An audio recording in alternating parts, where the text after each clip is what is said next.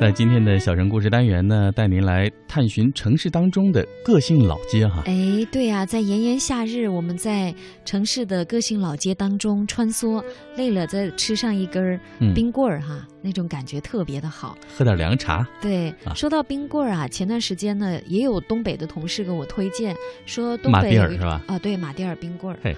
哎呀，哈尔滨中央大街挡不住的欧陆风情。嗯，我已经说过很多次了。第一次去这个哈尔滨中央大街的时候，马迭尔冰棍嗯哼，吃了四根儿，当时。二话一定要二话，否则这东西就很大。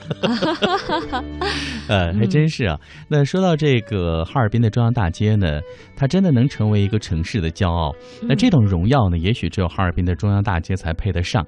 这条大街始建于一八九八年，俨然是被欧洲文化所印染的哈尔滨的一个城市缩影。嗯那在这里呢，中国特色的青石板路面鳞次栉比的欧式建筑可以说是相映成趣。一个世纪的岁月洗礼和哈尔滨人欧式化生活的写实风格，为这条繁华的商业街交织出了浓厚的历史韵味。那其实呢，如果有去过的朋友，在每年十二月到来年的一月份哈、这里都是银装素裹，景致特色非常的有，呃，独特性。对，那我们刚才说到这个全长不到一千五百米的中央大街哈，它呢囊括了西方建筑史上最有影响的四大建筑流派，嗯，你没少看吧？没少看。尤其是那个圣索菲亚大教堂，嗯它也是远东地区最大的拜占庭式建筑。呃，你去看过的人，我觉得都会感受到那份震撼，是，因为是历经了百年的沧桑。还有一个呢，嗯就是始建于一九零九年，原为松浦洋行的一个教育书店，是哈尔滨最大的一个巴洛克式的建筑代表作品。嗯，还有一个富儿商店，它的前身呢是协和银行，呃，它的建筑呢也是非常的高雅古典，是起源于十五世纪的文艺复兴式的建筑。嗯那刚才说的这些哈，在中央大街的北端呢，和圣索菲亚教堂遥相呼应的，还有一个占地十点五万平方米的斯大林公园。嗯那这个沿松花江南岸建成的一个带状开放式的公园呢，是以俄罗斯古典木结构建筑和分布于绿地间的一个艺术雕塑而闻名的。那曾经呢，也是多部电影的取景地。嗯。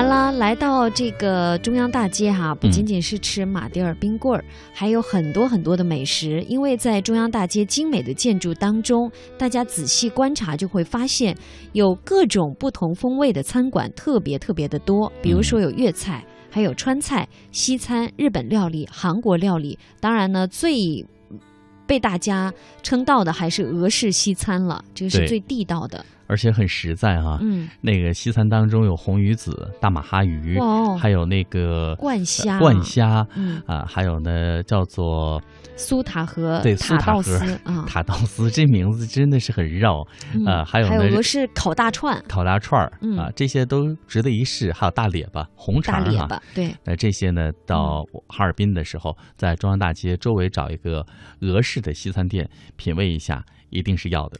你看到了啊。东北这些东西名称听起来都很大气哈，其实俄罗斯的这个就很大。大，列巴，俄因为俄罗斯在这个 嗯，这个人在吃东西啊，包括有些东西对对也很大只的对，所以呢，跟东北人的性格对。很重叠哈。我们再来嗯。说说南方啊，南方呢是完全不同的感觉。比如嗯。说苏州的观前街，它是藏不住的那种，呃，怎么说呢，很清雅的气息。嗯，嗯那刚才在整点新闻当中也播到了，那苏州呢，在广州和深圳在推广自己的苏式夏天哈。嗯那提到这个苏州呢，南京的夫子庙啊，然后呢，跟上海的城隍庙、北京的天桥一样，都是那种集商业、娱乐、饮食、文化于为一地的。那我们刚才说到这个呃观前街哈，其实啊。是不是也可以叫冠冠前前街？因为它是因为玄妙观而玄妙观而得名的，嗯。对。然后呢，很多苏州的民众呢，都喜欢在茶余饭后到这儿来休闲娱乐。嗯那这座有一千三百多年历史的道观呢，不得不提，其主殿呢是九开间儿的重檐歇山顶的三清殿，然后还有气势恢宏的殿宇十多座，共同见证着观前街自清代而起的一个蜕变。那创建于清道呃，清道光八年的嗯这样一个横幅银楼呢，是非常有名的一个金铺啊。嗯雪人再去的时候，一定要买点首饰在这里面，这金光闪闪的，我一定不会错过。就不灵不灵的哈。对，一定要进去看看。对，老嗯手艺，买百年老号，说啊，等炒股 赔了是吧？赚了再去。呃，那这里呢，你可以看到六米多高的一个水墨的方砖墙，嗯，然后一字五开间的铺面，然后那个石库门门楣上嗯那个砖雕呢贴金有两个大字“横幅”哈、嗯让人看完之后觉得又古雅又壮观。嗯，横涨最好了，嗯恒久的上涨。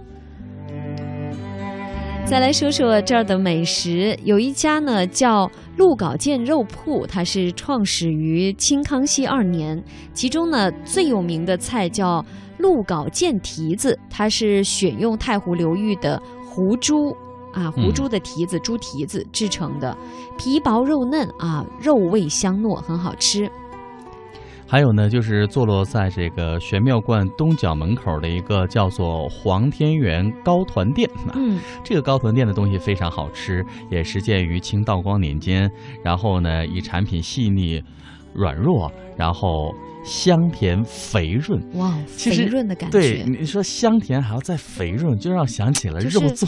对对，口感它很厚重，很厚但是也很润滋对润。然后那一个吃下去的时候，你就会嗯觉得好满足。嗯，对不对？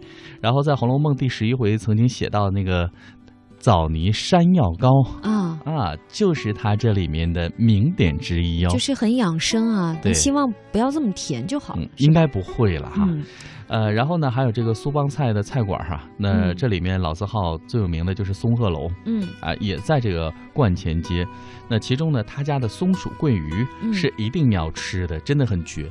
我吃了真的好多饭店的松鼠桂鱼哈，嗯，只有松鹤楼的真的是非常独特，哦，很绝。对，你吃完他家的才发现，别人家的那个松鼠都是盗版的。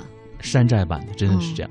那还有呢，他家的这个清溜大玉就是虾仁嘛，嗯还有那个雪花蟹斗，哎呀，听起来哎就很好吃。这个呢也非常好吃，你是什。么时候悄悄跑去吃的？因为我们家楼下就是哦，松鹤鹤楼。只是不是在 苏州的，哦对，也是一个嗯老字号。哎，回头去嗯你家做做客，其实你在楼下来吃，其实你主要是去我家楼下吃松鹤楼，做客就是说捎带脚的事儿本？来说是去你啊家品尝一下你的手艺的，啊但是后来想想松鹤楼那个更好。哎，可以，就是啊中午在你家品尝手艺，下午咱们去松鹤楼吃，这个挺好的。一天宰两顿，你过分。好了，各位，那为您介绍完了刚才提到的呃哈尔滨中央大街和苏州的观前街，那嗯接下来。